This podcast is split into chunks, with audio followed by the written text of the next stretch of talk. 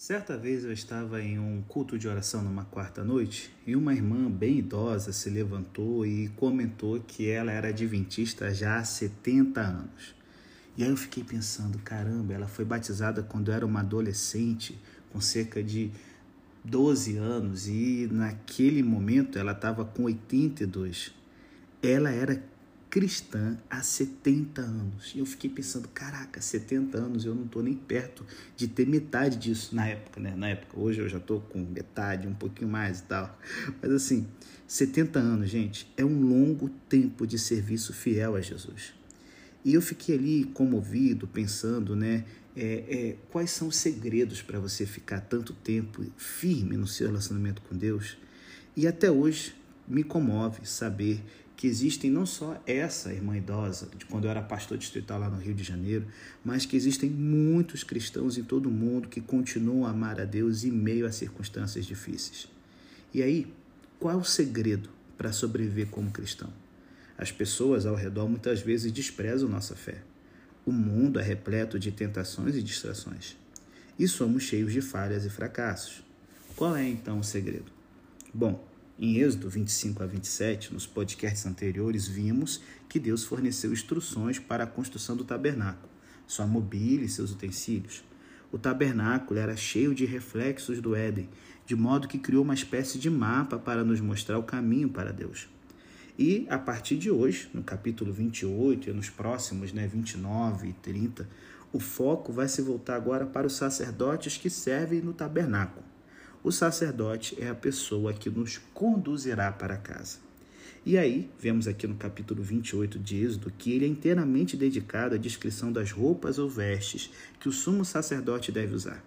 Bom, para seu irmão Arão, faça vestes sagradas que lhe confiram dignidade e honra, como diz aqui o verso 2 de Êxodo 28. Essas vestes são uma espécie de uniforme.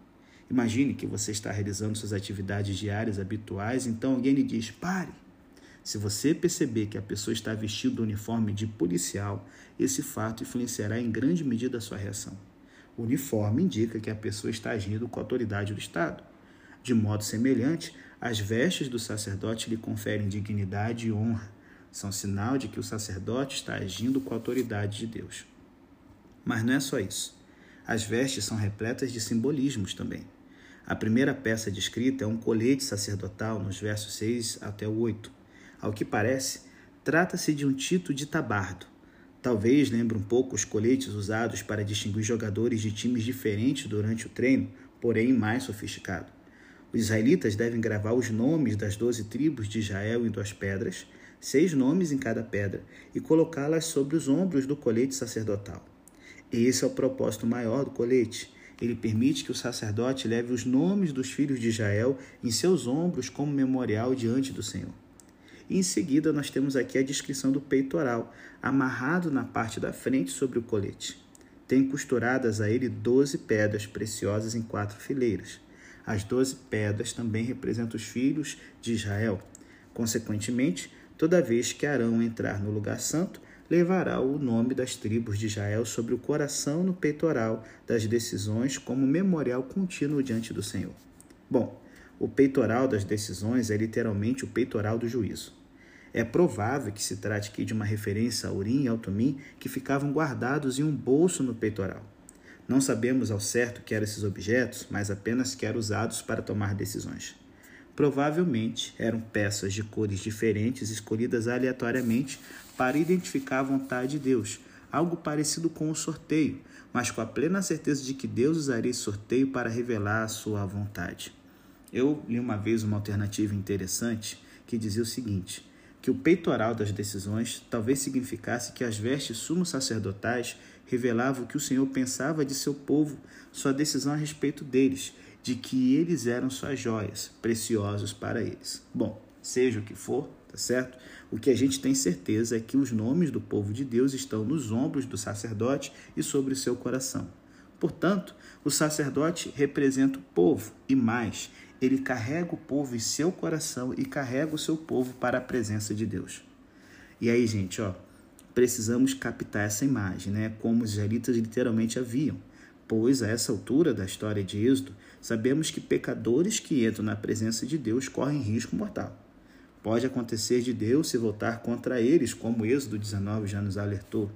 É como se Deus fosse radioativo e entrar em sua presença correspondesse a ser irradiado por sua santidade. Ou, usando aqui o vocabulário da Bíblia, Deus é um fogo consumidor que queima tudo que é impuro. No entanto, o sacerdote entra na presença de Deus em favor do povo e sai ileso e sai vivo. Bom, voltando aqui para o texto bíblico, os próximos itens das vestes sacerdotais têm por objetivo reforçar essa ideia. Êxodo 28, 31 a 35, descreve o manto sacerdotal, cuja borda é enfeitada com romãs. Temos aqui outro reflexo do Éden. Quando o templo substituiu o tabernáculo, séculos depois, ele tinha 400 romãs decorativas, como 1 Reis 7, 18 a 20 nos revela. O manto também ele tem sinos na borda. Arão deve vesti-lo quando ministrar. O som dos sinos será ouvido quando ele entrar no santo lugar diante do Senhor e quando sair, para que não morra.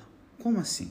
O sacerdote precisa dos sinos para que não morra. Seria tipo o seguinte: os sinos mostram para Deus que é o sacerdote e não outra pessoa. Se for outra pessoa, Deus se voltará contra ela. Bom, é claro que é algo simbólico, pois Deus não precisa de sinos para fazer distinção entre as pessoas.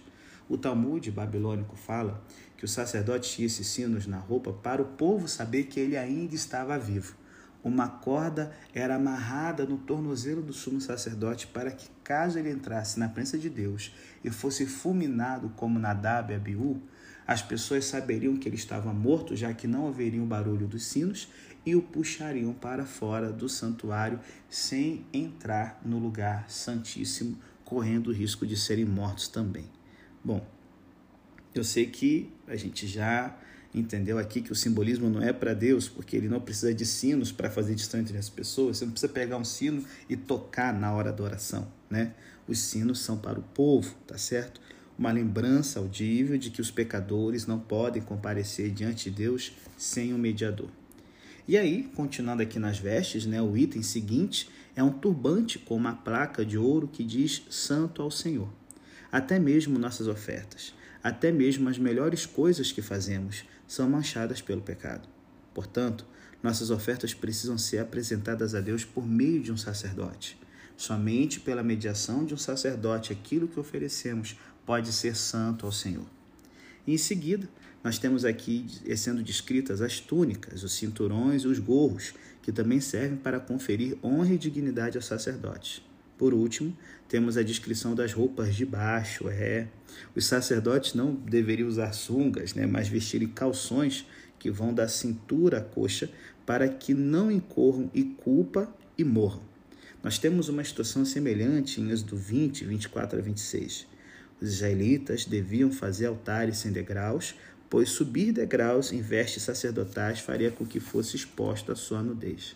Bom, eu não sei se você está né, dando uma risadinha marota, imaginando uma cena dessa, e talvez você esteja imaginando o constrangimento de ser um sacerdote cuja nudez ficou exposta.